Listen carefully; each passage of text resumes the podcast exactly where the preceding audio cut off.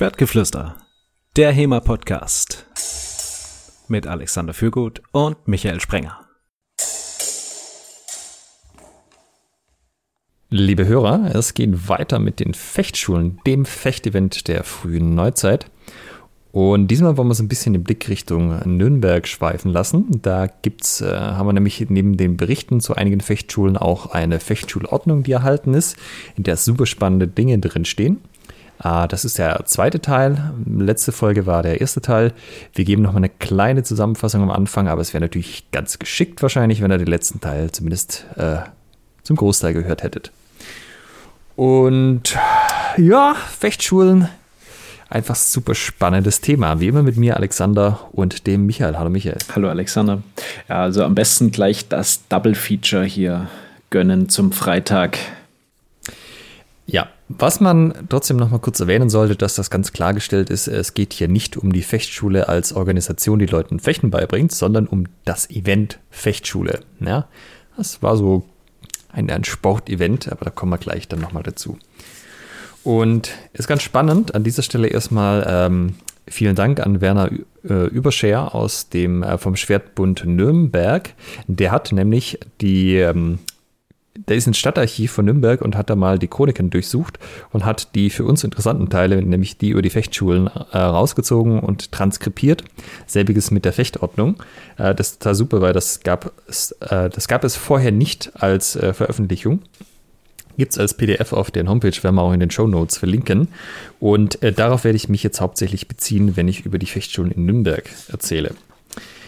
Chronik bedeutet, da hat jemand relevante Dinge über Nürnberg aufgeschrieben. Da steht alles Mögliche drin, ja, auch so wie ähm, bei Nürnberg gab es ja Reichstage zum Beispiel. Da kam halt dann im Jahre sowieso der Kaiser Friedrich und hat dann Reichstag abgehalten, anno 1487 zum Beispiel. Und wie letzte Folge schon erwähnt, stehen hier eher Dinge drin, die so ein bisschen außergewöhnlich sind. Aber man erfährt hier doch auch relativ viel über die Fechtschulen. Zum Beispiel haben wir hier aus dem Jahre äh, 1590 den Eintrag. Ja, so am 25. Juni 1590, da war eine Fechtschule in Nürnberg. Klammer auf, wie dann damals alle Sonntag gebräuchlich. Das heißt, äh, da gab es einfach jeden Sonntag eine Fechtschule. Das sind ja traumhafte Zustände, oder? Ja, absolut. Ähm, Werner meint allerdings dann in den Beschreibungen, dass nicht ganzes Jahr Saison war, sondern dass die Saison so nach Ostern losging und dann so, ja, bis dann halt quasi äh, Ende Herbst, bis es in den Winter hineinging, also dann wahrscheinlich so September, Oktober. Ja, das habe ich, und, das hab ich auch ja. gelesen äh, in, dem, in dem Buch, was wir letzte Woche sozusagen ein bisschen analysiert haben oder ähm, besprochen haben zu den sechs Fechtschulen, dass die auch unter freiem Himmel im im Hof abgehalten wurden. Und da erklärt sich das dann schon mit der Saison, dass man da so Ostern bis Oktober, ähm, um dann nicht irgendwie bei äh, Minusgraden fechten zu müssen, dass man das in diesen Zeitraum legt. Spannend ist dann, dass es irgendwann dazu äh, ging es los, dass, äh, nennen wir sie mal gewiefte Wirte, ein Geschäft gewittert haben und dann einfach in größeren Wirtshäusern, die ausreichend Platz hatten, äh, muss man auch dazu sagen, Wirtshäuser hatten also heute ist das ja im Wesentlichen nur der Barraum, aber es gab halt damals auch schon Wirtshäuser, die eine Tanzfläche hatten oder einen Ballraum, wie man, wie man das nennen möchte, wo halt äh, Veranstaltungen drin abgehalten werden konnten und der nicht dauerhaft bestuhlt war. Das heißt, da konnte man einfach ein paar Möbel rausräumen oder er war eh schon leer und konnte eine Fechtschule drin machen und äh, es gab in manchen Städten dann auch eigene Gebäude, die vor allem für so diese Fechtschulen genutzt wurden. Kann man sich ja auch überlegen, ne? wenn ich jetzt jeden Sonntag eine mache, das lohnt sich dann schon irgendwann. Ja, man könnte, äh, habe ich gerade überlegt, wenn das Gathering mal wieder stattfindet, da ist ja diese Abendveranstaltung, aka Bierdeckel werfen, ähm, auch in diesem, in diesem Wirtshaussaal, wenn man dort einfach die, die Bänke und Stühle so ein bisschen an die Seite packt, dann könnte man auch die gesamte, das gesamte Gathering dort abhalten, oder? ja. Ich glaube, da machen wir uns nicht beliebt. Ich glaube, wir haben uns äh, sowieso schon nicht so sonderlich beliebt gemacht dort in diesem Wirtshaus. Wahrscheinlich nicht. Und interessant ist zum Beispiel ein Eintrag von 1582. Und zwar war da der äh, Kurfürst in Augsburg. Und zwar der äh, Herzogin Augusti Kurfürsten zu Sachsen. Und der hat da neben der Stadt gelagert. Und der kam dann auch in die Stadt, ja, also großes Ereignis wurde in der Chronik festgehalten und an dem Sonntag wurden, ja, wie es halt so war, eine Fechtschule abgehalten von einem äh, Kirschner Gesellen und Marksbruder mit Namen Melchior von Hahn. Das war ein berühmter Fechter, das steht hier auch noch explizit erwähnt. Und interessant ist hier, der Kurfürst hatte Trabanten dabei. Trabanten kann man so ungefähr übersetzen mit ähm, Leibwächter. Also ja, Leibgarde, Leute, die ihn bewacht hatten. Und das waren Leute, die halt auch äh, dementsprechend durchaus äh, befähigt sein sollten zu fechten. Und die haben sich dann mit den lokalen Fechtmeistern angelegt und haben da mit denen Fechtschule gemacht. Ne? Also Kufus war da und seine Leibwächter so, ja, komm mal hier, machen wir ein bisschen Remi-Demi, das klingt doch lustig. Und im Endeffekt steht drin, dass sie den Fechtmeistern heftig zugesetzt haben, aber sie konnten ihnen am Ende doch nichts abgewinnen und es war eine große, volle Schule und da kam ordentlich Geld in die Kasse. Das ist, äh, ja, kann man jetzt natürlich überlegen, ob die Chronik vielleicht ein bisschen vom, Nation, äh, vom Lokalstolz auf den Fechtmeister gefärbt war oder nicht, aber ich finde es schon mal schön, dass so, ja, ich habe halt da so ein paar Leute dabei, die passen auf mich auf und war halt Fechtschule, dann machen wir da halt mal mit. Ist ja, wie soll ich sagen, ist glaube heute nicht, nicht anders. Ne? Du fährst ja auch mit deinem Verein oder deiner Gruppierung irgendwo hin und dann denkst du dir, ja, komm, lass mal aufs Maul hauen. Äh, da muss ich aber auch sagen, gerade was Leibwächter angeht oder Bodyguards, ähm, wir hatten es letzte Woche ja auch davon, ob ich schon auf vielen Hochzeiten, ob ich überhaupt auf einer Hochzeit war. Ich habe lange in der Gastro gearbeitet. Dementsprechend war ich auf vielen Hochzeitsfeiern beruflich tätig, wahrscheinlich auf über 100.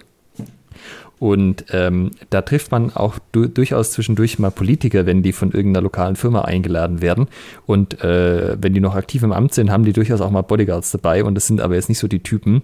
Also die sind sehr, sehr business und sehr professionell. Also so ein, ähm, also das sind gut trainierte junge Herren, wo sich die äh, Mitarbeiterinnen immer gerne mit denen unterhalten hätten. Aber da waren die, da haben die komplett abgewiegelt. Die waren, die waren voll professionell, ja. Sie hätten, die hätten da nicht noch ein bisschen, äh, wenn da irgendwo ein Boxring gestanden wäre, gesagt, ja, da machen wir noch mit. Ja, damals war es anders, ne? Die guten alten damals Zeiten. Die guten alten Zeiten. Äh, sechs Jahre später ist dann der nächste Eintrag zu einer Fechtschule, das heißt 1588. Äh, zu der Fechtschule selber gibt es, äh, die, die wurde im Halsbrunner Hof abgehalten. Ja, also da haben wir sogar eine Ortsangabe, das ist äh, ganz spannend. Das ist wohl in der Nähe von der Lorenzkirche in Nürnberg.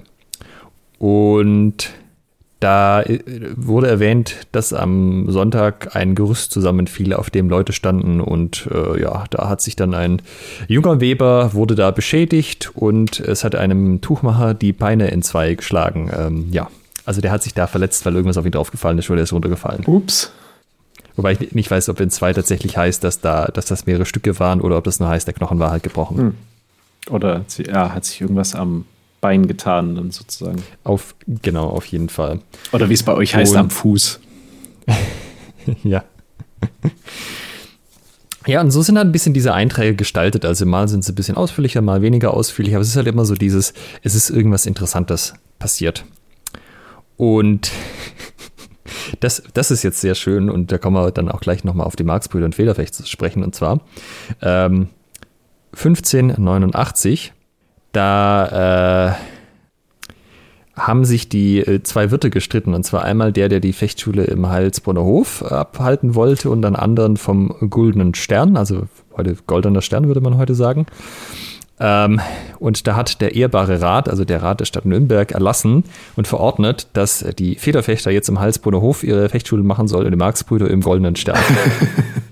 also, dass es hier nicht zum Zank kommt, ja, wird das fair aufgeteilt. Der eine darf beim einen Wirt und der andere darf beim anderen Wirt. Das erinnert mich an ähm, Todesstern Stuttgart, die äh, Star Wars Synchro von Dudokai, äh, wo dann der äh, der Admiral am Ende sagt, ich sehe mich außerstande, dieser bescheuerten Streiterei hier weiter Raum einzuräumen und treffe jetzt eine alleinige Entscheidung.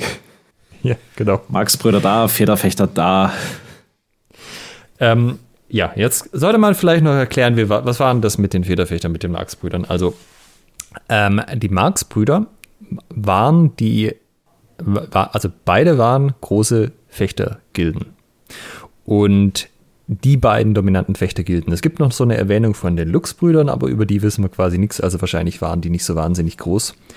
Und Kaiser Friedrich III. hat, und da haben, wir, da haben wir die entsprechende Urkunde von, einen Privilegienbrief erlassen am 10. August 1487 in Nürnberg.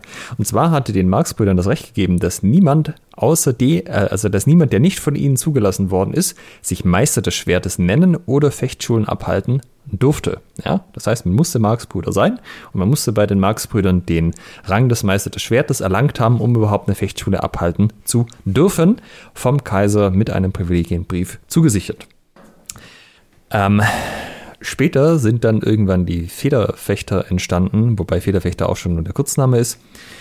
Äh, und die haben sozusagen, äh, waren quasi direkt die, die, die Konkurrenz, ähm, Konkurrenzvereinigung zu den Marx-Brüdern, was den Marx-Brüdern natürlich nicht geschmeckt hat. Und die haben dann, äh, ich glaube, knapp 200 Jahre später auch das Recht gekriegt, Meister des Schwertes zu ernennen. Und ähm, ja, das ähm, hat, wie man sich denken kann, zu Streit geführt. Und wir erwähnten das von, äh, mit den Schulbesuchen in der letzten Folge. Ähm, es muss wohl so gewesen sein, also bevor die Federsächte sich sozusagen organisiert hatten, äh, gab es natürlich immer mal wieder einzelne Fechtmeister, die halt nicht äh, auf dem Zuge waren, dass sie sich jetzt den Marx-Brüdern anschließen wollten, warum auch immer. Und die so ein, ja, ich bin jetzt ein freier Fechtmeister. Und wenn die Marx-Brüder das Blitz gekriegt haben, kam es wohl auch vor, dass die dann halt mal einen Besuch abgestattet haben. Der äh, lief dann mitunter nicht so ab, dass man da dann Käffchen getrunken hat und das äh, ausdiskutiert hat, sondern äh, da sind auch mal die Fäuste oder die äh, Schwerter geflogen und den Leuten wurde ganz klar gemacht, so, hey, du bist jetzt hier, entweder machst du bei uns mit oder du lässt die, die diese Fechterei hier jetzt. Mhm. Also auch das eine gute Kampfkunsttradition eigentlich, das gab es ja bei uns auch noch bis in die 90er. Woher, ähm, weißt du, woher dieses ähm, Marx-Brüder, also das Marx kommt? Ähm, das ist ja, Marx-Brüder ist ja auch nur die kurze Fassung ihres Namens. Der volle Name lautet Brüderschaft unserer lieben Frauen der reinen Jungfrau Maria und des heiligen und gewaltsamen Himmelsfürsten St. Marx. Also von Mars sozusagen. Nee, nee St. Mark. Aha, okay. St. Mark. Und ähm, was wissen wir über St. Mark? Äh, das war ein Heiliger, den habe ich jetzt nicht mehr recherchiert. Keine Ahnung, was der so getan hat. Okay. Ich habe noch in den, äh, bei den sechs Fechtschulen das Pendant dafür. Äh, so scheint es bei den, ähm, na, bei den Federfechtern äh, St. Viti zu sein. Ähm, zumindest wird er da äh, auch erwähnt in Verbindung mit einem, mit einem Federfechter. Da bin ich aber auch, also mehr als diese Info, die jetzt hier steht, oder der, der Name, ähm, bin ich äh, nicht so nicht so tief in der Materie. Wenn ihr, liebe Hörerinnen und Hörer, dazu genauere Informationen habt, dann schreibt uns doch gerne oder lasst uns einen Kommentar da, wenn ihr Infos zu St. Mark und St. Viti habt und wie die vielleicht in Verbindung mit den Federfechtern oder Marx-Brüdern stehen. Ich habe ja nochmal nachgeschaut, äh, also ich bin bei Heiligen und so nicht so firm, aber es ist wahrscheinlich der Apostel Markus gemeint. Mhm. Ja, ähm, machen wir nochmal eine, irgendwann eine eigene Folge über die beiden äh, Vereinigungen. Da gehen wir dann auf diese Sachen auch nochmal ein bisschen detaillierter ein. Aber das ist jetzt so die Kurzfassung. Ja, die einen hatten halt das Recht, Fechtmeister zu ernennen und Fechtschulen abzuhalten. Aber es gab freie Fechtmeister, das, äh, die haben sich irgendwann organisiert und da gab es quasi zwei Fechtgilden auf einmal die sich äh, lange Zeit nicht so gut verstanden haben, aber irgendwann hat man sich dann geeinigt. Und das waren halt so die zwei großen im Heiligen Römischen Reich. Und also ja, machen wir eine eigene Folge, aber die gab es noch äh, durchaus länger, als man so denken könnte. Wer etwas auf sich gehalten hat, war bei den Marx-Brüdern oder Federfechtern. ja, oder musste. Ja. So, aber jetzt kommen wir mal zu den, ja, vielleicht sogar noch ein bisschen interessanteren Fechtschulen. Und zwar ähm, besagte Fechtschule von 1590, wo das drinsteht mit, ja, wir haben halt eigentlich jede, jeden Sonntag Fechtschulen gemacht. Da kam es nämlich auch zu einem Todesfall und der ist relativ ausführlich beschrieben. Äh, und zwar hat da ein junger, starker Färbersknecht, der beim Endres, äh, beim Endres Rinder, beim, Moment, so bei dem Endres Rinder beim Hieserlein gearbeitet. Und der war ein Federfechter und der hat gegen einen Zimmermann namens Paulus gekämpft, der ein Marksbruder war. Und der Endres hat das äh, Rapier aufgehoben und immer den, den Paulus gefordert. Und eigentlich wollte der nicht so richtig. Der, also er hat sich geziert, er wollte eigentlich nicht fechten und eigentlich ist es ja, wie wir in der letzten Folge erwähnt hatten, schon so, man konnte den anderen sozusagen so fordern und er konnte dann annehmen, aber musste auch nicht zwingen, gerade auch wenn es irgendwie böses Blut gab. Ähm, aber in dem Fall haben die sich davon, äh, hat er sich dazu überreden lassen, dann doch mit dem im Rapier zu fechten. Und im dritten Gange stach der Zimmermann Paulus den Färbersknecht, genannt Hermann Mayer, bei Hamburg in Sachsen oben in die Stirn. Ja, also vielleicht ins Auge, das ist mir nicht ganz klar, ob sie da mit Stirn jetzt wirklich gemeint haben, durch den Knochen oder nicht, wobei wahrscheinlich ist es wirklich in die Stirn, weil das steht dann später noch da, dass der durch die Hirnschale gegangen ist. Ähm, und der Färbersknecht, der hat dann quasi in seinem äh, Todeskampf den Rapier aus seinem Kopf wieder rausgezogen. Der andere hat quasi den in den Kopf gestochen, hat sofort den Rapier losgelassen. Der Färbersknecht im Todeskampf hat den Rapier aus sich rausgezogen und ist dann auch sehr bald verstorben. Mhm. Und die haben ihn dann ganz ehrenhaft ähm, bestatten lassen, wird ja auch nochmal explizit erwähnt. Und haben dann den Paulus in das Loch geführt, also sozusagen ins Gefängnis und darin hat er eine gute Zeit gelegen. Es ist jetzt hier nicht der genaue Zeitraum angegeben, keine Ahnung, was eine gute Zeit heißt. Und letztendlich haben sie ihn aber wieder rausgelassen und die Konsequenz war dann, sie haben ihm das Fechten und die Wirtshäuser in Nürnberg verboten. Oh, also da war es mit Repressalien verbunden, äh, jemanden da abzumurksen. Genau, aber aus heutiger Sicht ist es jetzt vielleicht auch nicht so das, also es klingt jetzt nicht so wahnsinnig schlimm. Äh, und es steht hier noch ein Verweis drin, und ich bin mir da auch nicht ganz sicher, ob das ein Jahr vorher oder ein Jahr später war, dass der Paulus in Frankfurt auf einer Fechtschule einen Goldschmiedegesellen im Wesentlichen auf die gleiche Weise erstochen hätte. Mhm. Da ganz schön abgeräumt sozusagen. Ja, ich. Und ähm, da haben sie aber einen Hans Weiß auch in das Loch gelegt, der die beiden dazu angestachelt hat. Ja, also sozusagen, da, da wollten sie eigentlich auch nicht miteinander fechten und dann gab es diesen Hans Weiß und der äh, soll sie dann angestachelt haben, dass sie doch gefochten sind. Dann ist einer gestorben. Auch hier wieder wurde ins äh, Loch gepackt, der Hans gleich mit und der Hans steht hier, aber zumindest wurde dann wieder rausgelassen. Äh, über den Paul steht hier nichts weiter. Ja, also es hatte schon Konsequenzen, aber dafür, dass da jemand bei gestorben ist und dass der gleiche gleich zwei im Rapier erstochen hat. Ich wollte gerade sagen, also der Paul war schon mal im Knast deswegen für äh, Leute abmuchsen auf einer Fechtschule.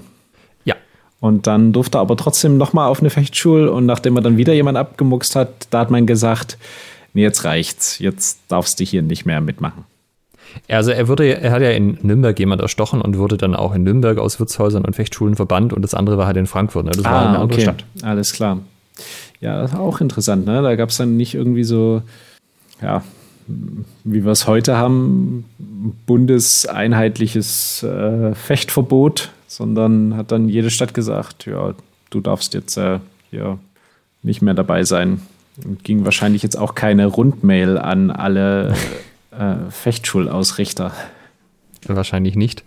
Ähm, das ist aber tatsächlich ein so großes Ding gewesen, dass da jemand gestorben ist, dass sie ein Lied drüber gedichtet haben. Ähm, und das ist auch ziemlich, ja, oder was heißt ziemlich lange? Also es ist auf jeden Fall, es geht hier ausgedrückt über zweieinhalb Seiten, 118 Strophen. Und also es ist schon auch ein bisschen lustig. Ich meine, das ist so natürlich eine traurige Angelegenheit, dass jemand beim Fechten auf der Fechtschule gestorben ist. Aber die Art und Weise, wie dieses Lied anfängt, hört wie ein traurig Geschicht, ist wahr und nicht erdicht. Davon will ich euch singen, hoffe es soll mir gelingen, vom Fechten so elende, traurig und gar behende. Also es fängt schon mal damit an, dass das hier True Facts sind und nicht irgendwas, was sich jemand ausgedacht hat. Ja. ja. Schon mal dazu erwähne, das basiert auf einer wahren Begebenheit. Ähm, und zweite, äh, zweite Strophe ist dann, als man zählet für wahr 1500 Jahr und 90 zu der Frist, dieses die Jahrzahl ist, den 28. Tage Juni, wie ich euch sage. Ja, also man hat das auch ganz genau datiert und halt genau beschrieben. Und da wird es halt auch nochmal aufgegriffen, dass es eine Fechtschule in Nürnberg war und dass da im äh, Güldenen Stern die stattgefunden hat und dass die Fechter dann die Waffen aufhuben, jeder nach seinem Begehren, taten sie einander gewähren und fechten, mit Fechten und Springen täten es zusammen dringen. Und da geht es so ein bisschen so um andere Leute, was drumherum passiert, dass ein Jan von Augsburg noch mit einer Hellebarde gefochten hat gegen den Zimmermann. Und dass sie eigentlich drei lustige Gänge noch gemacht haben. Ne, wobei, äh, ich lese gerade, ich habe mich hier irgendwie vertan. Äh, ich dachte irgendwie, es geht in diesem Fechtlied um die Geschichte von den beiden, aber die haben ja im Rapier gefochten. Ja. Ah, nee, stimmt gar nicht, Entschuldigung. Äh, ist, ich habe mich verlesen, weil es fängt damit an, dass erstmal zwei ähm, mit den Hellbarden miteinander fechten. Das ist aber sozusagen noch die normale Beschreibung davon. Die fechten miteinander, da wird die Hellbarde niedergelegt nach den Gängen und dann war's das. Ja, also ich nehme an, das ist so ein bisschen auch ein Positivbeispiel, so läuft es normalerweise ab. Und dann erzählen sie eben nochmal die Geschichte, wie das mit dem Paulus ablief. Das war nicht alles schlecht auf der Fechtschule. ja, so ein bisschen. Ähm, ja, und dass eben der Färber eigentlich gar nicht wollte, aber der, der Paulus ihn dann halt davon überzeugt hat, dann doch zu, zu fechten und dass das halt alles nicht so das Ideale war. Also es ist natürlich unklar, wie viel dieses Lied dann gesungen wurde, aber weil du das auch angesprochen hast, mit da hatten nicht, da haben die Leute nicht die Rundmail gekriegt. Ähm, also ja, vielleicht war das ja auch so eine Variante davon zu sagen, hey, dieses Lied, das wird dann halt gesungen und dann weiß man, ah, der Paulus mhm. und das, äh, ja, und auch so, so ein bisschen dieses Mahnende, so ein, also würde ich so verstehen, hey, wenn du eigentlich in der Waffe nicht fechten möchtest, dann sollst du dich vielleicht auch nicht dazu überreden lassen. Ja. Ist ja auch äh, heute noch wahr, würde ich sagen, ne? wenn man das einfach partout nicht möchte. Ich sag mal, heute hat man natürlich den Vorteil, dass wir Schutzausrüstung tragen und vor allem Masken. Das heißt, mit dem Rapier durch die Schädeldecke oder ins Auge gestochen zu werden, ist dann ähm, hinreichend unwahrscheinlich, sodass wir das machen dürfen. Also das Fechten. Ähm, aber wenn man das so, wenn man da kein gutes Gefühl hat und das so gar nicht möchte, ist vielleicht auch heute noch keine gute Idee, das dann irgendwie sich nur überzeugen zu lassen. Ja. Ähm, Werner argumentiert dann auch noch in den Kommentaren zu den Transkriptionen, also der Werner Überscher, ähm, dass man sich bei der Zielsetzung der Chronik auch so ein bisschen noch überlegen muss, dass es auch ähnlich wie heute in den Medien natürlich auch um Dinge gab, die so ein bisschen die Sensationslust befriedigt hatten. Also nicht nur außergewöhnlich waren, so die, heute hat die Liesel außergewöhnlich viel Milch gegeben, sondern halt so ein, was, das echt, oh, das ist da passiert, krasse Sache. Ja, so ein bisschen. Bildzeitung des 16. Ganz, Jahrhunderts sozusagen. Ich, ja, ja, ich wollte nicht ganz Bildzeitung sagen, aber man kann sich's vorstellen, sagen wir mal. Fechtschule in Nürnberg, drei Tote. Auffahrunfall auf der A8, 50 Tote. So, und dann haben wir aber eben nicht nur diese Berichte von den Fechtern selber aus Nürnberg, sondern auch die Fechtordnung des ehrbaren Rates zu Nürnberg. Und äh, Jetzt nochmal kurz, kurz, kurz nochmal einen Schritt zurück. Ja. Also der, der ehrbare Rat, was, weißt du, was das ist? Einfach der Rat der Stadt, der hat sich selber immer als ehrbar bezeichnet in diesen ganzen Texten. Mhm. Und der hat jetzt gesagt, pass auf, wenn ihr hier in Nürnberg fechten wollt, dann bitte haltet euch an diese Ordnung. Ja, und da wurden auch Strafen festgelegt. Oh, die sind da auch erwähnt? Die sind tatsächlich auch erwähnt. In oh, jetzt bin ich gespannt. Ja. Jetzt bin ich gespannt. Ähm, so, also wir hatten das in der letzten Folge schon, womit das, äh, womit das anfängt, ist mit den Reimen lustigerweise, weil ja, wenn die Fechtschule angeschlagen wurde, also man hat quasi das, äh, zum Beispiel irgendeine Tafel irgendwo hingehangen, beziehungsweise es gab auch die Variante, dass man äh, ein, ein Schwert quasi irgendwo hingehangen hat, um auch zu zeigen, dass man jetzt hier der Ortsansätze, dass jetzt ein Fechtmeister quasi da ist. Und da sollte man eben nicht mit anzüglichen oder ehrenrüchigen Reimen das Ganze machen, auch nicht, wenn man auf der Fechtschule dann miteinander gefochten hat oder um sich zu provozieren. Und ebenso sollen nicht Leute, also Zuschauer, in die Schranken laufen und die Fechter hindern. Das, ja, also, man merkt hier schon, es geht so ein bisschen auch um dieses, dieses, Thema Anstand, aber wenn man sich mal wegdenkt, dass das jetzt eine Fechtschule im 16. Jahrhundert ist, oder 1601 sogar so Anfang 17. Jahrhundert, ähm, wenn man sich einfach so ein Fußballspiel vorstellt, ja, wo es ein bisschen ruppiger zugeht, das würde ja auch eins zu eins passen. So, nein, es soll keiner aufs Spielfeld laufen und das Spiel behindern und äh, Liebe Eltern, bleibt dort, wo ihr seid. Genau. Mm. Und die haben ein ganz interessantes Mittel, wie sie verhindern, dass Leute aufs Feld laufen. Und zwar, äh, da sollte am Rand vom Feld eine Truhe aufgestellt werden, also innerhalb der Schranken noch.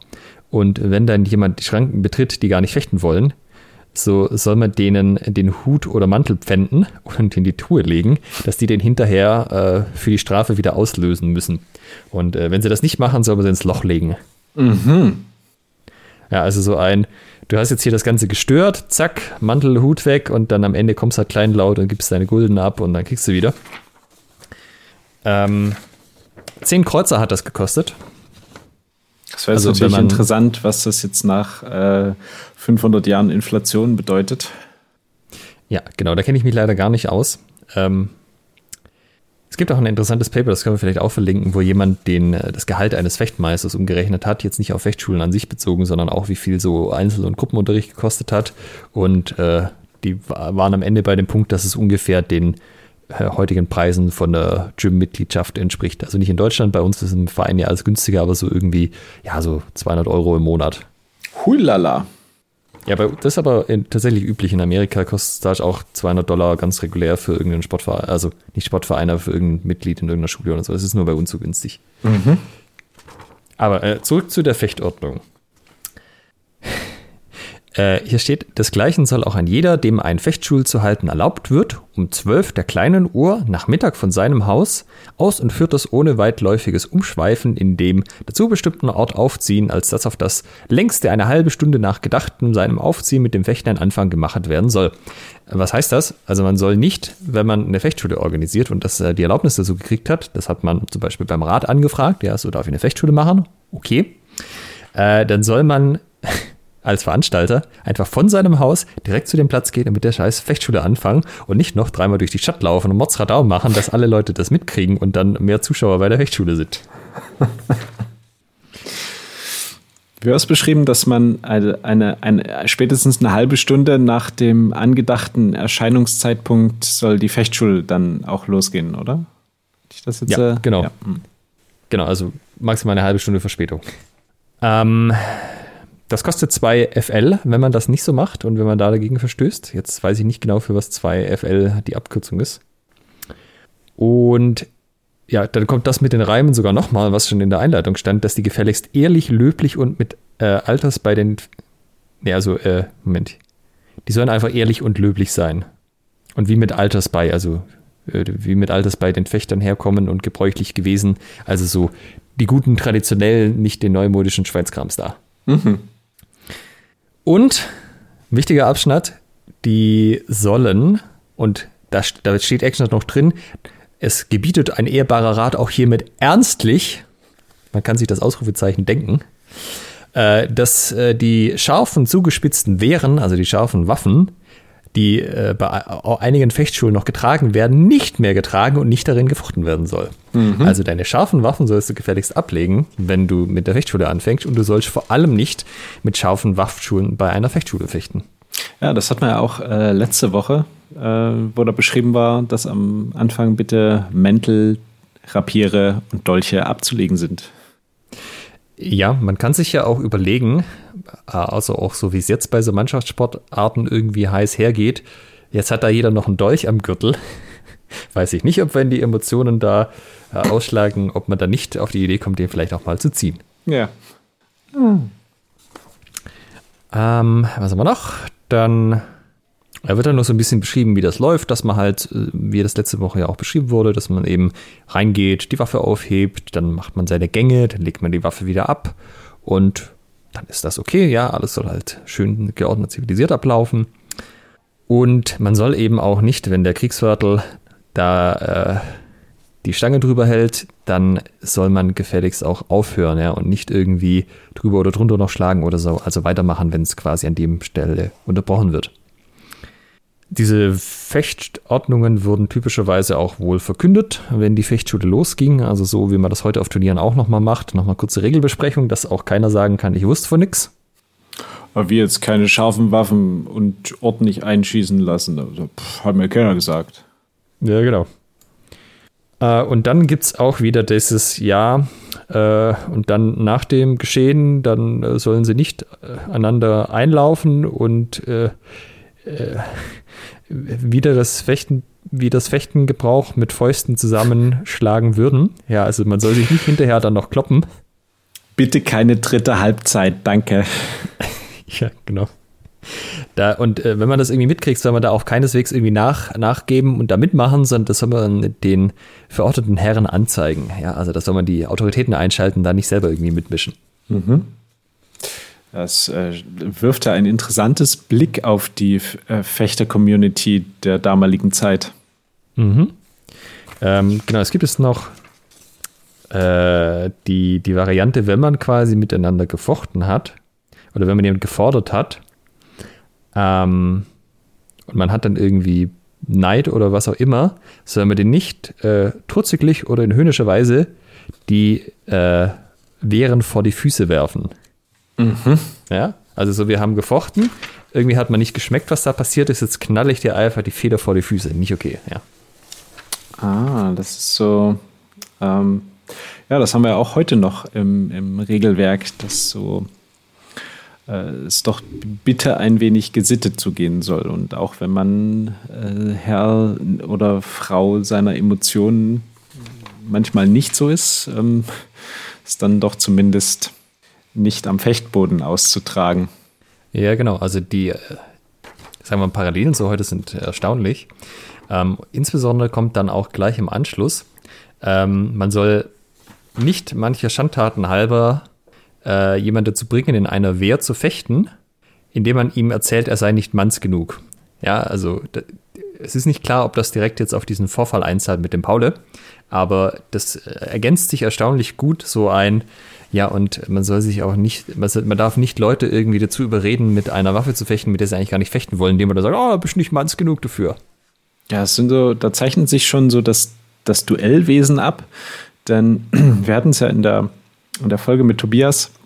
Äh, später war das dann so ein bisschen anders, so im 18., 19. Jahrhundert. Ähm, was, ich bin nicht manns genug? Duell.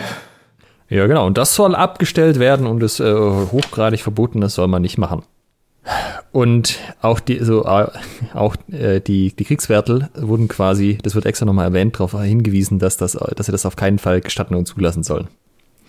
Und dann kommt eigentlich mein Lieblingsabschnitt in dieser Fechtordnung. Und zwar, die Fechter sollen miteinander, wenn sie sich beweisen, erbarlich und redlich fechten, wie vor Alters herkommen zu fechten, auch einander der Augen, Gesicht, Finger und Spintel so viel möglich verschonen.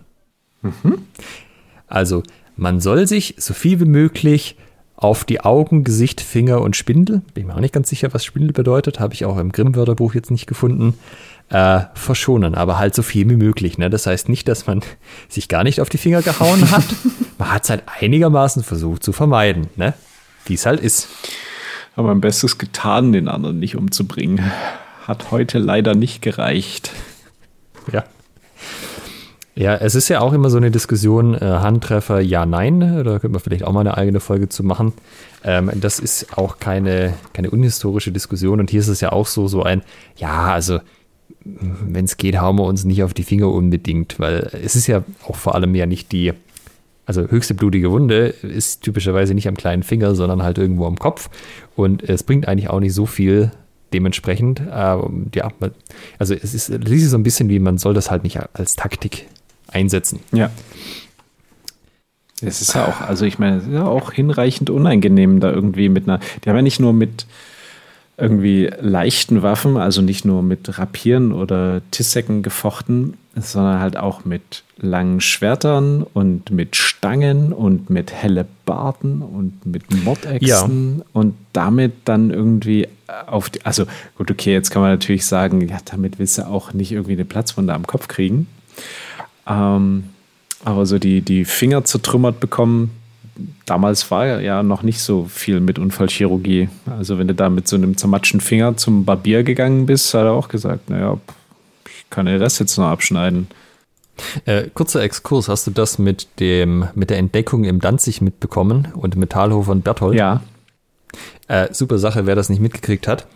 Dirk hat mal wieder eine neue Version vom Danzig rausgebracht. Also das meine ich jetzt äh, positiv. Es gibt den jetzt quasi auch auf Englisch. Die, die Deutsch, äh, die im deutschsprachigen HEMA verwendetste Langschwertquelle sicherlich. Und er hat dann nochmal so einen Abschnitt sich angeschaut, der ausgestrichen war und den er früher immer nicht so richtig entziffern konnte. Und dieses Mal ist es ihm wie Schuppen von den Augen gefallen. Und zwar wird da beschrieben, dass Talhofer mit einem gewissen Berthold gefochten hat. Und äh, Berthold hat Thalhofer besiegt. Und zwar hat er ihm auf die Finger gehauen und dann zum Kopf. Richtig geil. Ja, und der Berthold, der stand in der Lichtenauer Tradition, also der hat den Lichtenauer Shit gefochten und Talhofer, der hat ja nicht den Lichtenauer Shit gefochten, sondern ja, also ein Talhofer Zeug da und bam, hat er die Rechnung kassiert. Ja, also irgendwie geiler, geiler Scheiß, weil das zeigt halt auch wieder, die Leute kannten sich äh, wahrscheinlich in größerem Maße. Ja, Danzig direkter Bezug zu, zu Talhofer sozusagen, oder also nicht die Episode Danzig, sondern das Fechtbuch. Und äh, historischer Beleg von Handtreffern. Ja, also kann man sich jetzt drüber streiten, ob das mit den Handtreffern nicht authentisch ist oder, oder in welchem Maße und so. Wie gesagt, vielleicht auch was für eine eigene Folge, aber ich sag mal, die Hinweise verdichten sich, dass das durchaus auch mal gemacht wurde.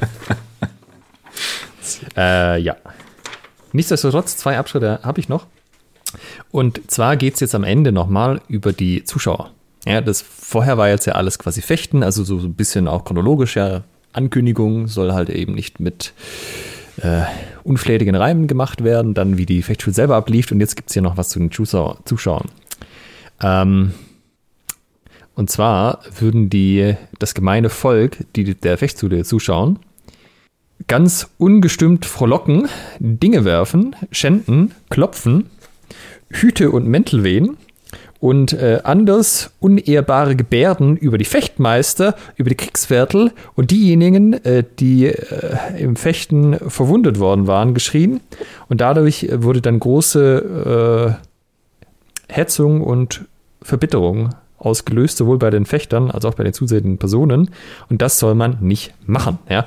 Also wir haben äh, sind quasi laus geworden, haben sich irgendwie geäußert, haben Leute verspottet, sich irgendwie über die Fechter lustig gemacht. Auch das klassische Schiri anpöbeln, was ja auch in allen Sportarten gute Tradition ist. Und auch das soll bitte gefälligst unterlassen werden, ja. Was ist denn das hier für ein, was seid denn ihr für Zuschauer, die jetzt da hier mitgehen und irgendwie die Leute anpöbeln? Und äh, ja, dann wird auch noch einer verwundet und dann wird der auch noch irgendwie, wird der noch angeschrien. Also auch das hier ähm, nicht unähnlich zu dem, wie man heute äh, sagt, das war jetzt vielleicht nicht das beste Publikum.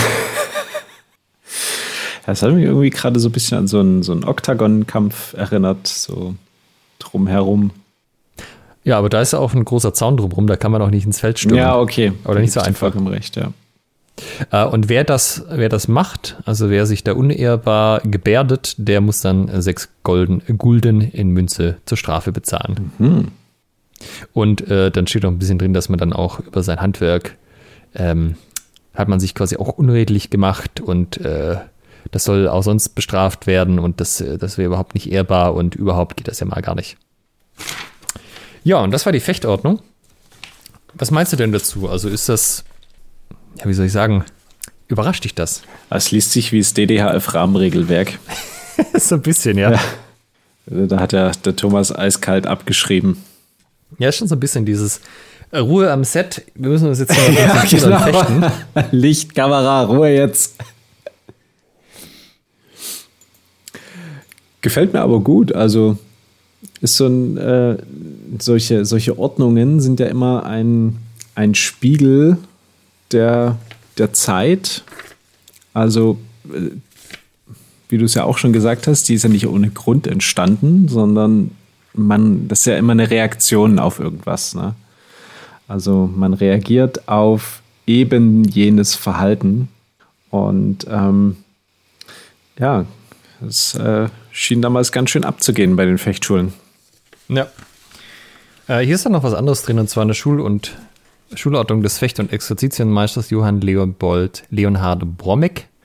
Die ist, ähm, ich habe es mir gar nicht angestrichen, ich glaube 1381. Da sind auch noch so ein paar äh, Preise drin. Und zwar zum Beispiel soll ein äh, Scholar dem Maitre seinen gebührenden Respekt geben. In der Mangelung dessen soll ihm bei Strafe obliegen 15 Kronen. Ja, also so eine Strafliste quasi. Also wenn du dem, äh, dem, dem Chef da nicht genügend Respekt zollst. Genau. Mhm. Oder wenn ein Scholar nicht ohne Hut und Handschuh fechtet, das kostet dann 5 Kronen. Ja, so heute wäre es wahrscheinlich ein, du hast ohne Maske gefochten, 10 Liegestütze. Äh, Skolaren, gotteslästerliche Worte und des Fluchens, zehn Kronen. Und im Endeffekt geht das jetzt hier halt so eine weiter, ja, so eine äh, ja, Ordnung eben für den, für den Fechtsaal und für den Unterricht, was man denn da so ähm, beachten soll. Oh, auch sehr schön, wenn ein Scholar sich erfrechen würde, einem anderen mit Spitznamen zu traktieren, zu schimpfen oder vulgar nach dem Degen zu greifen, 30 Kronen. Das ist die größte Strafe hier. Mhm. Und es sind auch so ein bisschen Preise drin für Lektionen. Ähm, wobei ich mir gerade nicht mehr sicher bin, ob das nicht doch aus dem 18. Jahrhundert war. Ich dachte, ich hätte das, aber ich habe hier irgendwie meine. Ah, nee, das war was anderes. Okay, nee, das war von 1381, genau. Und den, den allerletzten Abschluss, da gibt es auch ein Fragment noch, und zwar wie eine Fechtschule aufgerufen wird. Die kommt tatsächlich auf, äh, ist aus einem Sammelband, der aus dem 18. Jahrhundert kommt, wahrscheinlich aber halt abgeschrieben wurde von einem Text, der wesentlich früher kam. Und zwar ähm, durch Kraft und Macht von der Röhm, kaiserliche Majestät und wohlerworbene Privilegio und Freiheit der ritterlichen Kunst des Fechtens, denselbigen ich auch bin nachgekommen, wie auch durch Kunst und Verwilligung eines hochedlen, hochweisen Rates dieser kaiserlichen und freien Reichsstadt Nürnberg, ist mir, NN, von NN, äh, glaube ich, das heißt halt äh, nicht leserlich, gebürtig meines Handwerks, und ein approbierter Meister des langen Schwertes von Greifenfels vergund und zugelassen worden, das eine öffentliche, ritterliche, mannhafte Fechtschule angeschlagen zu lassen, dieselbige auch zu halten in allerlichen ritterlichen Gewehren, wie jedermann vor Augen sehen wird. Auch soll mein Widerpart wissen, was auf dieser Fechtschule verboten ist. Ja, und dann würde quasi die Liste mit Verboten kommen. Und ich finde es schön, dass in diesem Text eins, zwei, drei, äh, viermal von ritterlich die Rede ist. Mhm. Ja, also alles sehr ritterlich, wie das damals abging. Wirst du dann, wenn dieses Jahr die äh, Symphony of Steel und der Schwabenhau noch stattfinden, ähm, das auch so ankündigen und zelebrieren? Ah, Symphony of Steel wird es aller Wahrscheinlichkeit nach nicht geben. Das klappt vom Termin nicht. Schwabenhau könnte man sich natürlich schon überlegen. Der hatte noch die Chance, stattzufinden. Ähm, aber ich denke auch, es ist einfach wichtig, dass man das so ein bisschen seine Alltagssprache auch mitbringt und dann jeden Satz beginnt mit auf ritterliche Art und Weise bin ich heute Morgen ins Büro gefahren. ja, Trans ja, also ich mein, Transfer in den Alltag, ne? so wie halt so neumodisch das äh, Bushido abgefeiert wird als Lebensmantra, was man überall mit einbringen kann, kann man da ja dann auch sagen, dass man alles einfach auf ritterliche Art und Weise tut. Ich habe ja gerade auf ritterliche Art und Weise einen Banana-Milchshake gemacht. Mhm. Ja, das war so ein bisschen die, die Fechtschulordnung von Nürnberg. Äh, plus die, die Geschichten aus Nürnberg. Also auch hier ein Todesfall, sogar mit Lied. Ähm, auch das übrigens interessant. Wir haben äh, von den ganzen Fechtgildern zwei oder halt aus dem Kontext zwei Lieder, das hier und nochmal eins, ähm, das ein bisschen fröhlicher ist. Was ich ganz interessant finde, weil eigentlich sollte man ja meinen, die, also ich meine, es sind Fechtgilden, die haben miteinander gefochten und sind wahrscheinlich in ihrer Gildenhalle rumgesessen, haben da miteinander Bier getrunken. Was werden die gemacht haben, außer singen den ganzen Tag und fechten? Singen, fechten, saufen. Ja, also eigentlich müsste es da ja noch mehr geben. Falls da jemand entsprechende Funde hat, gerne Mail an uns. Ja, aber es ist jetzt schon interessant, ähm, dieses ganze Phänomen Fechtschule. Ähm, ja, es ist irgendwie schon Sport. Oh, was man noch gar nicht erzählt hat, das sollte ich vielleicht noch hinterher schieben. Zwei Sachen. Das eine ist ein anderer Begriff für Fechtschule ist Schirmschule. Der steht so häufig in den Quellen drin. Also wer da irgendwie mal Archivrecherche betreiben will oder googeln, Schirmschule ist auch ein Begriff für. Ähm, und es gab nicht nur das äh, Fechten gegeneinander, sondern es gab da durchaus auch mal auch zur Einleitung zum Beispiel noch so ein bisschen Rahmenprogramm. Da konnte es sein, dass irgendwelche Musikgruppen noch gespielt haben zum Auftakt oder dass auch so äh, also Schaukämpfe gemacht wurden, dass man quasi einstudierte Stücke gezeigt hat, beziehungsweise Leute auch teilweise auch vor den Gefechten noch so ein bisschen sich in, ähm, wie soll ich sagen, in Szene gesetzt haben und dann zum Beispiel noch so solo ein bisschen das Schwert geschwungen haben, um einen interessanten Eindruck zu machen. Oder der ähm, Fechtmeister, der das organisiert hat, hat das häufig auch, oder ich weiß nicht, ob es häufig war, aber er hat es auf jeden Fall auch gemacht zum Auftakt der Fechtschule. So, so ein, äh, wie heißt das, so ein Flourish. Ja, genau. Also so ein bisschen halt zeigen, was man ist, wer man ist und was man kann. Meyers Rose abgewedelt. Und ähm, ja, wir hatten das ja auch mit Preisfechten in der letzten Folge. Es war durchaus auch so, wenn man halt das Geld dann bekommen hat, gab es auch, ähm, auch sichtbare Zeichen, wenn man zum Beispiel eine Fechtschule gewonnen hat. Ja, äh, verschiedene Varianten davon. Es gab zum Beispiel die ähm, ah, wie heißt das nochmal, das, was man auch römischen Kaisern äh, aufsetzt, das, wo Cäsar in den Asterix-Comics immer mitgezeichnet wird, das Kuhzeugs auf dem Kopf. Äh, den Lorbeerkranz. Ah, genau, Lorbeerkranz. Da hast du zum Beispiel als Gewinner der Fechtschule einen Lorbeerkranz gekriegt. Den konntest du dann halt außen an deine, äh, an dein Haus packen oder wenn du Fechtmeister warst, natürlich auch an deine, also an den, den, den Ort, wo du Fechten unterrichtet hast. Ich will jetzt nicht den Begriff Fechtschule nochmal verwenden, ja, aber das war halt auch so ein bisschen Aushängeschild dann. So, hey, ich habe die Fechtschule hier gewonnen. Ist aber natürlich auch unklar, wie oft, ob das jetzt jeden Sonntag war oder und dann irgendwann ganz Nürnberg so ein Ding bei sich hängen hatte oder ob das, wie das genau ablief, das weiß ich nicht. Ja, können wir das jetzt eigentlich als Sport bezeichnen? Das, was da damals abging mit ähm, stumpfen Waffen? Denn wenn wir uns das so durchlesen, ja, man sollte es schon vermeiden, seinen Gegenüber umzubringen, aber wenn es passiert, ja, ja, im schlimmsten Fall kommst du mal irgendwie ein paar Tage ins Loch oder einige Zeit, ja, okay. Aber dann kommst du wieder raus und dann kannst du zur nächsten Fechtschule gehen und dort noch einen abmuxen. Ähm, also, das wäre jetzt heute nichts, wo ich sagen würde, oh, da habe ich ja Lust, meine Wochenenden mit zu verbringen. Ständiger Todes- und Verletzungsangst zu leben. Mhm. Dazu muss man vielleicht noch bedenken, äh, also auch wenn das jetzt, also die, hm, wie sage ich das? Heute ist es ja, hat der Staat ja das Gewaltmonopol und der sorgt halt auch für das Verteilen von Strafen. Und sagen wir mal, auch wenn da jetzt das nicht so klang, als wäre der super lange im Gefängnis gewesen, das wäre halt die heutige Forschung, du kommst halt ins Gefängnis bei. Dieser Ehrverlust, den du hast, natürlich, dass du dich da nicht gut verhältst, je nachdem, was du beruflich machst, ist natürlich schon ein Ding, dass du auch deiner Gemeinschaft unter Umständen auch mal ausgeschlossen wirst. Auf der anderen Seite sind wir hier auch in einer Zeit, wo man in die nächste Stadt kann, wo einen dann vielleicht auch mal keiner kennt. Mhm. Also ich weiß es nicht genau. Es ist aber natürlich schon als Sport gedacht, ne? Also hat ja auch ganz klar diese Regeln, so Verbote. Also man hat ja schon versucht, das äh, sicher, sicherer zu machen. Wie sicher dann es tatsächlich war, also zum Beispiel jetzt die Chroniken von Nürnberg, die, ähm, die erste Fechtschule, die hier aufgeführt ist, ist 1566 und die letzte 1598, also ein Zeitraum von 32 Jahren und es gibt einen beschriebenen Todesfall. Also ob man da jetzt wirklich in ständiger Angst leben musste, sich stark zu verletzen oder dran zu sterben, weiß ich nicht. Aber ich sag mal, die Abschätzung des Risikos was man bereit ist, in Kauf zu nehmen für sein Hobby. Und das war ja hier ein Hobby. Also die Leute, die da mitgemacht haben, waren in der Regel, hatten die einen anderen Beruf. Auch von den Fechtmeistern haben viele noch einen anderen Beruf gehabt und waren nicht hauptberuflich Fechtmeister. Ist eine andere als heute, würde ich mal sagen, oder?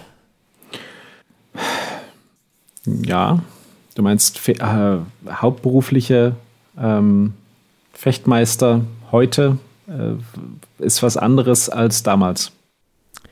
Äh, nee, also tatsächlich viele von den Leuten, die auch so als Fechtmeister erwähnt werden, dass die Fechtschulen machen, die haben einfach noch einen anderen Beruf und machen nebenher noch Fechtmeister. Ah, okay. Es gibt ein paar, die es Vollzeit machen, aber das sind auch nicht alle.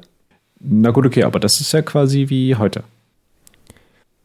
Ja, also wir verdienen jetzt kein Geld damit, wenn wir irgendwelche Events veranstalten, aber das könnten wir natürlich, dann wäre es durchaus nicht unähnlich. Wir haben halt einen ganz normalen Job und haben halt Bock auf Fechten und treffen uns da und messen uns da mit Leuten und ja, wenn sich einer verletzt, ist doof, aber es gibt natürlich Regeln, die das verhindern sollen. Also ganz klassisches neben, nebenberuflicher Einkunft, Nebeneinkommen mit äh, als, als Fechtmeister sozusagen. Ja, es ist ja immer so die Diskussion und auch das Argument. Damals war man ja noch viel näher an dem ganzen an Gewalt dran, an Kämpfen dran. Das war ja auch zu einer Zeit, wo man dann ähm, als Bürger einer Stadt auch in der Stadtmiliz mitgeholfen hat und teilweise, also je nachdem, wann wir genau zeitlich reden, halt auch Waffen haben musste. Nicht so ein, man konnte Waffen haben, sondern du wurdest gemustert, ob du auch ausreichend bewaffnet warst, falls mal der Feind vor den Toren steht und man die Stadt verteidigen muss. Und ja, die Leute haben trotzdem einfach noch zum Spaß dann miteinander gefochten. Die Leute haben Spaß dabei gehabt, das zuzuschauen. Das war eine riesen Gaudi. Oder, weiß ich, ob es eine riesen Gaudi war. Es war eine Gaudi. Ausreichend groß, dass es sich gelohnt hat, das zu machen.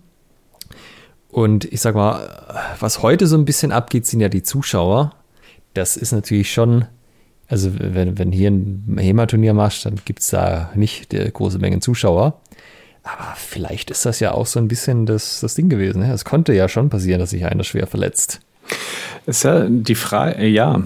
Ist jetzt die Frage, ähm, warum es heutzutage keine Zuschauer gibt. Also ich meine, vielleicht wissen das viele auch nicht, dass sich da Leute mit Schwertern prügeln. Und wenn man da die Hallen öffnen würde und das bewerben würde und sagen, hier kommt und schaut, ähm, ob dann nicht auch der, äh, der normale Bürger kommt und sich ein, ähm, ein HEMA-Turnier ansieht. Aber dann hast du wieder das Problem, dass du dann eben die, die Zuschauerregularien wieder durchsetzen musst. ja, also tatsächlich auch das mit dem, die Zuschauer sind ganz ungestüm und schreien durcheinander. Also das habe ich auch schon auf mehreren Turnieren erlebt, dass dann halt der Schiedsrichter gesagt hat, jetzt mal äh, einmal die Zuschauer alle Klappe halten, weil der Kämpfer hört ja gar nicht mehr seine Anweisungen. Yep. Oh, eine Sache, da sind wir jetzt total drüber hinweggegangen. Uh, das haben wir immer nur erwähnt, und zwar Gänge. Das Konzept von Gängen. Ich glaube, das sollte man noch kurz erwähnen, weil das ist ja auch so ein interessantes Fechtschulkonzept. Beziehungsweise weiß keiner, wie es genau funktioniert. Mhm. Ähm, jetzt nehmen wir an, wir fechten miteinander im langen Schwert mit Fechtschwertern. Dann fechten wir auf eine bestimmte Zahl Gänge, zum Beispiel drei. Und es musste jetzt nicht sein, dass wir so lange gefochten haben, bis einer von uns eine blutige Kopfwunde hatte, sondern wir konnten auch diese drei Gänge fechten, dann war es vorbei, dann haben wir halt unsere Waffen wieder hingelegt und sind unseres Weges gegangen oder haben mit dem nächsten gefochten. Und äh, was nicht so ganz klar ist, ist, was genau ist denn jetzt eigentlich ein Gang? Also äh, es gibt so, so ein Jahr und du durftest dann halt x Angriffe machen und dann halt keine mehr. Dann war der andere sozusagen dran. So, ich durfte in einem Gang drei Angriffe machen und dann, wenn ich die aufgebraucht hatte, waren sie halt weg, dann durfte ich nicht mehr angreifen. Ähm, aber so, ich sag mal so, in den Details, wie das in der Praxis ausgesehen hat, ist mir das nicht so ganz klar, weil wenn man das mal bei sich im Fechten probiert, also so im normalen Vereinssparring so, du hast es drei an, also jeder von euch hat drei Angriffe, wenn sie sind, sind sie weg, dann ist es halt eine super Taktik, dem anderen die Angriffe einfach verbrauchen zu lassen, so versetzen, versetzen, versetzen und dann darf er nicht mehr angreifen, ist er komplett in der Defensive und das ist eine ganz, ganz blöde Situation, in der man sich dann befindet. Ähm, und so, so was genau bedeutet das jetzt? Also ich, wenn ich meine, also wenn ich meine Angriffe verbraucht habe, darf ich dann noch, also versetzen darf ich dann wahrscheinlich noch, aber wo ist dann so die Grenze zwischen Gegenangriff und was ist, wenn ich jetzt so versetze und dann läuft er mir zufällig in die Klinge rein und dann habe ich ihm doch eine Wunde geschlagen. Also das ist mir mit den Grenzen nicht so ganz klar, wie das hier aussieht. Ähm, aber deshalb konnte es halt auch sein, dass man dann einfach kein, kein Ergebnis hatte. Ja, man hat da drei Gänge gefochten, äh, die Angriffe wurden von beiderseitig einfach abgewehrt. Keiner eine blutige Kopfwunde, geht's wieder weiter. Also nicht jeder K Kampf muss zwingend so enden, weil dann, ich weiß nicht, wie viele Kämpfe auf blutige Kopfwunden ich an einem Abend fechten würde, wenn ich jetzt mal mit der Wunde rausgehe. Hm. Das muss man schon ein bisschen mögen. Geht doch nichts über einen schönen Renommierschmiss. Ah, der Schmiss ist ja eher so auf der Backe, aber eigentlich willst du ja eher zum Scheitel. Das wäre ja das höchste mögliche Ziel. Ja, kannst ja auch einen Schmiss zum, zum Scheitel haben. Siehst du da natürlich nicht so schön, wie wenn dir jemand durch die Wange geschnitten hat. Ja. Ja, aber was meinst du jetzt so? Also ich meine, wäre das was für dich so? Fechtschüler nach historischem Vorbild, höchste blutige Kupfwunde? Oh, zum Zuschauen bestimmt gerne.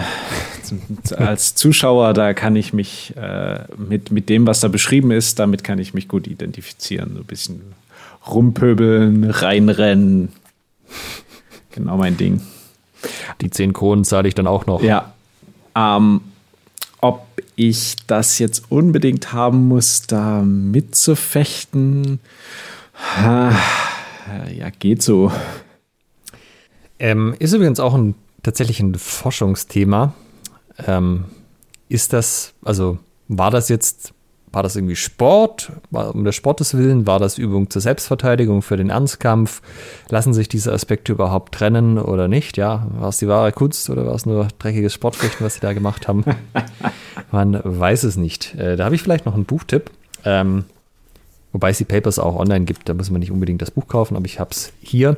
Und zwar Argon und Distinction, soziale Räume des Zweikampfes zwischen Mittelalter und Neuzeit. Und da gibt es äh, zwei Papers, die sich eben genau mit Fechtschulen beschäftigen. Sind auch einige andere interessante dabei. Leider auch ein paar Papers auf Italienisch. Ich hatte zwar Italienisch in der Schule, wie schon angemerkt, aber die kann ich auch nicht lesen. Äh, nichtsdestotrotz, das ist eine akademische Veröffentlichung, die auch gar nicht so teuer ist. Äh, das ist eigentlich ganz, ganz interessant. Ähm, kann ich empfehlen, da mal reinzuschauen. Mhm. ich habe noch was Interessantes gefunden. Und zwar im Buch von Karl Wassmannsdorf äh, in sechs Fechtschulen in der Einleitung in einer Fußnote, also wirklich so gemacht, um es zu überlesen, ist das Thema Feder, also die Bezeichnung äh, Feder, ähm, okay. thematisiert und auch wie es ähm, mit Federfechter zusammenhängt. Und da steht folgender Satz. In keiner Quelle, weder in den Wörter- und Fechtbüchern noch sonst wo, kommt eine Fechtwaffe Feder vor. Sie ist einzig und allein erfunden worden, um eine Erklärung des Namens Federfechter zu gewinnen. Zwei Ausrufezeichen.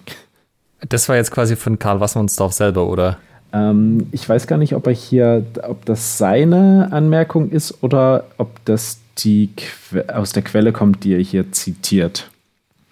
Ähm, ah ja, spannend. Aber das ist auf jeden Fall nochmal was zum Nachlesen. Also, ne, das äh, Buch gibt es bei äh, Google Books online kostenlos, gleich auf äh, Seite, was ist das, Seite 9.